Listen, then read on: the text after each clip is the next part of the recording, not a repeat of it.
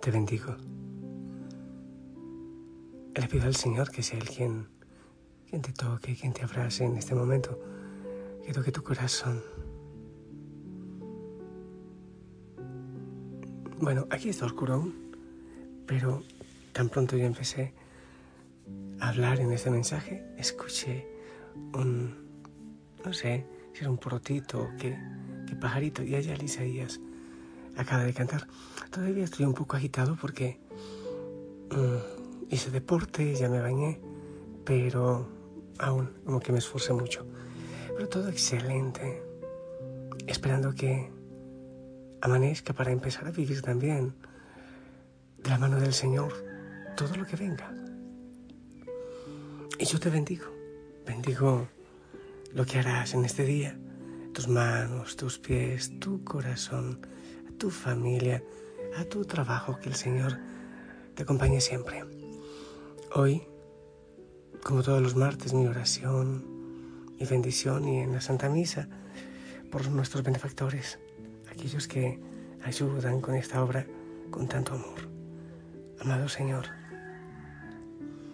eres grande, eres poderoso. Es hermoso encontrarnos contigo al iniciar el día para tomarte la mano y para caminar contigo. Tu promesa es no abandonarnos, no dejarnos nunca. Estamos seguros, Señor, que en nosotros vas tú, que con nosotros vas tú, siendo sal y luz. Oramos, Señor, revisamos nuestro plan de vida cada día. En la noche evaluamos, hacemos oración, revisión y te damos gracias por nuestro caminar contigo diario. Santo Espíritu de Dios, Bendícenos en este ratito de compartir, de oración. Que esta palabra que hoy llega sea nuestro, alimento espiritual. Amén. Como siempre pedimos intercesión a la Virgen María y también a los santos Jonás y Baraquicio, mártires. Estoy mirando dónde... Allá. Ya, estaba mirando dónde dejé mis lentes. Aquí los tengo. Vamos a compartir, a proclamar el Evangelio. Para oreja es de San Juan capítulo 5. En aquel tiempo se celebraba una fiesta de los judíos y Jesús subió a Jerusalén. Hay en Jerusalén, junto a la puerta de las ovejas, una piscina que llaman en hebreo Betesda. Esta tiene cinco pórticos y allí estaban echados muchos enfermos, ciegos, cojos, paralíticos. Estaba también allí un hombre que llevaba 38 años enfermo. Jesús al verlo echado y sabiendo que ya llevaba mucho tiempo, le dice, ¿quieres quedar sano? El enfermo le contestó, Señor, no tengo a nadie que me meta en la piscina cuando se remueve el agua. Para cuando yo llego, otro se ha adelantado. Jesús le dice, levántate, toma tu camilla y echa a andar. Y al momento el hombre quedó sano, tomó su camilla y echó a andar. Aquel día era sábado y los, judíos dijeron al hombre que había quedado sano, hoy es sábado, sábado y no se puede llevar la camilla. Él les contestó, el que me ha curado es quien me ha dicho, toma tu camilla y echa a andar. Ellos le preguntaron, ¿Quién es el que te ha dicho que tomes tu camilla y eches a andar? Pero el que había quedado sano no sabía quién era, porque Jesús, aprovechando el barullo de aquel sitio, se había alejado. Más tarde lo encuentra Jesús en el templo y le dice, mira, has quedado sano, no peques más, no sea que te ocurra algo peor. Se marchó aquel hombre y dijo a los judíos que era Jesús quien lo había sanado.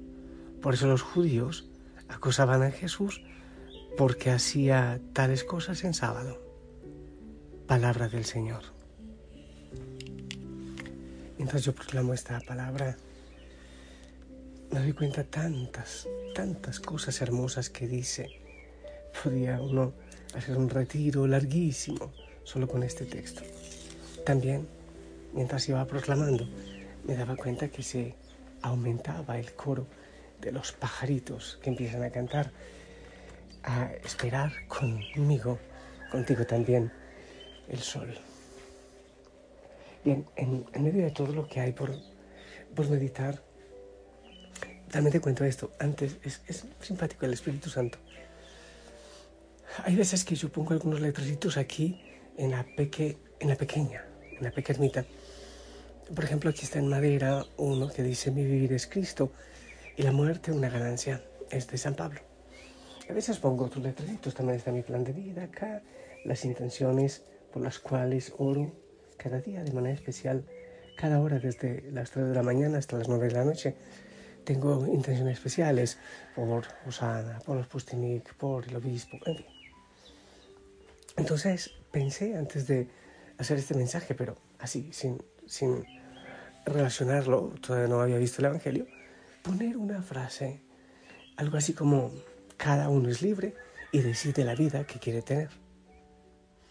Porque hay veces que uno quiere que el uno cambie, que el otro cambie, que este actúe así, que el otro actúe así. Y bueno, cada uno, eh, bueno, libre o no tanto libre, pero lo digo también es porque a veces intentamos cambiar a la gente y, hacerlos a nuestra manera. Y se nos va la vida en ese agotamiento. Y, no es necesario que nadie sea como yo quiero que sea. Entonces quería poner eso para recordarlo porque lo olvido mucho. Cada uno toma la decisión de vivir la vida que quiere vivir.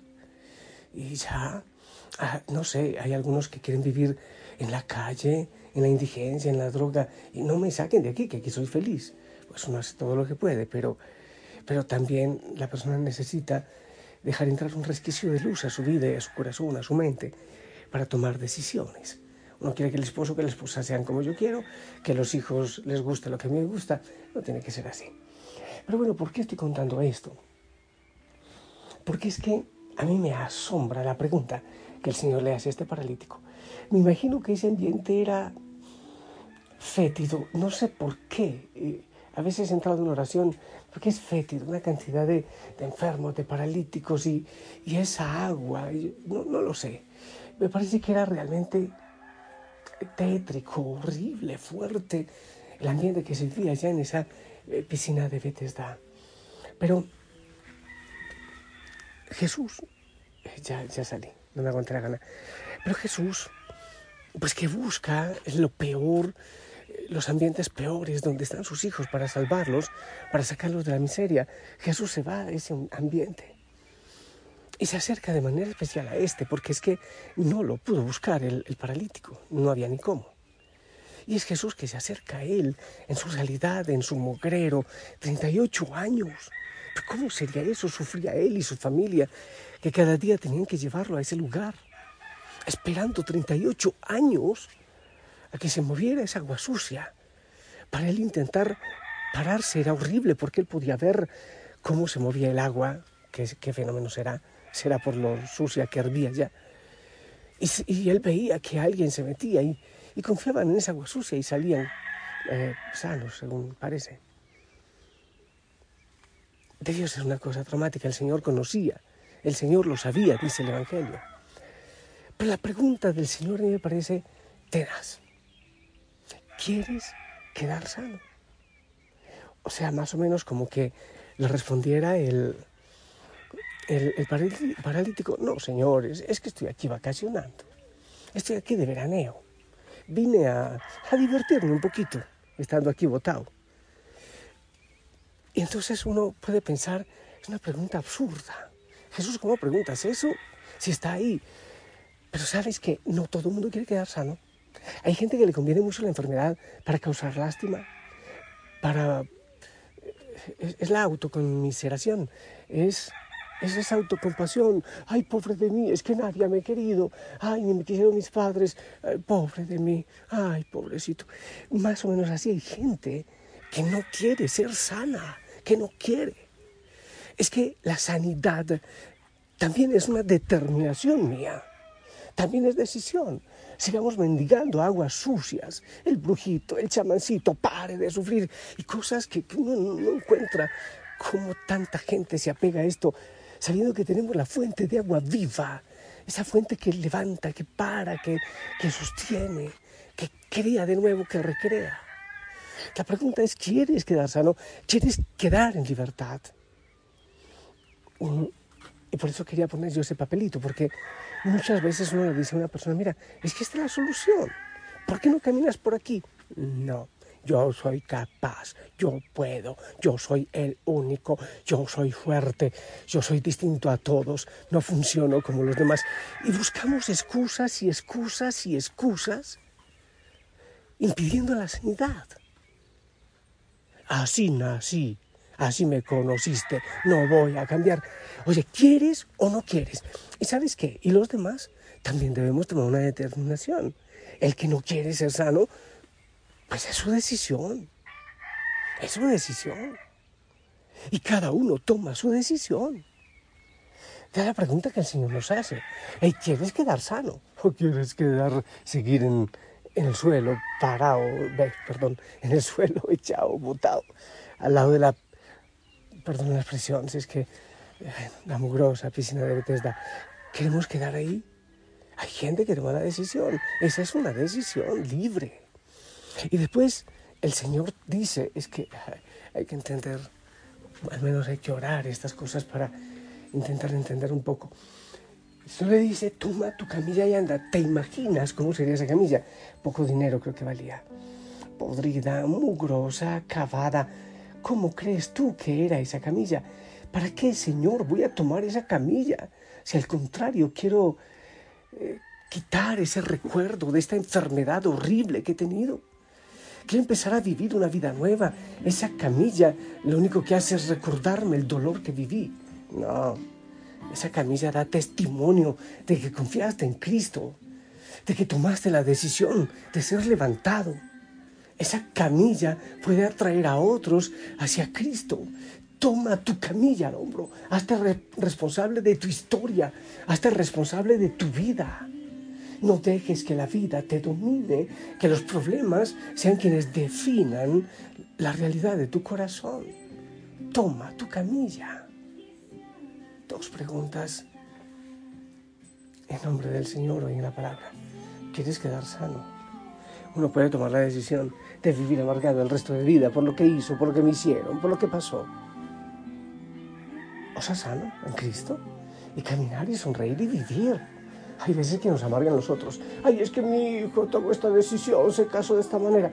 Toma tú la decisión de ser libre, sano, sana. Que cada uno tome su decisión se le puede brindar ayuda, pero cada uno debe decidir, ¿quieres o no quedar sano? Y lo otro, ¿estás dispuesta, estás dispuesta a tomar la camilla, tu vida, y ponerla a cuestas? Llevarla como un testimonio, no dejarte dominar. Al fin y al cabo, el Señor llama a la puerta, pero no la golpea, no entra a las malas.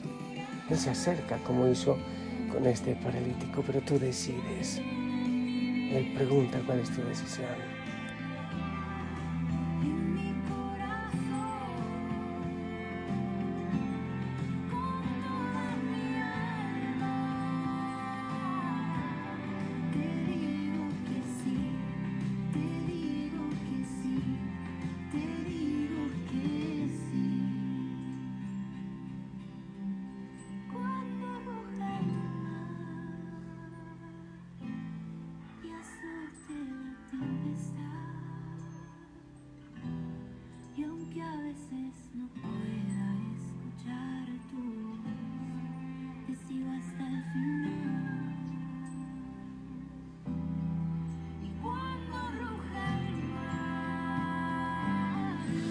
Señor, hoy, esta mañana, te decimos que sí. Sí, sí, queremos estar sanos. Sí, y queremos decirte que sí, porque tú, tú puedes hacerlo, poner nuestra confianza en ti y no en otras cosas sin sentido, en aguas sucias que nos ofrecen en esta vida. Te decimos que sí, amado Señor. Ya salimos a escuchar el canto de los aviones. Y bendice a cada hijo, a cada hija, amado Señor. Te decimos que sí, que derrame sanidad en este día y siempre. Toma nuestro corazón y nuestra historia. Queremos también nosotros tomar nuestra camilla y cargarla y dar testimonio de tu amor y de tu poder. Bendice, Señor, a cada hijo, a cada hija, en el nombre del Padre, del Hijo y del Espíritu Santo. Esperamos también tu bendición.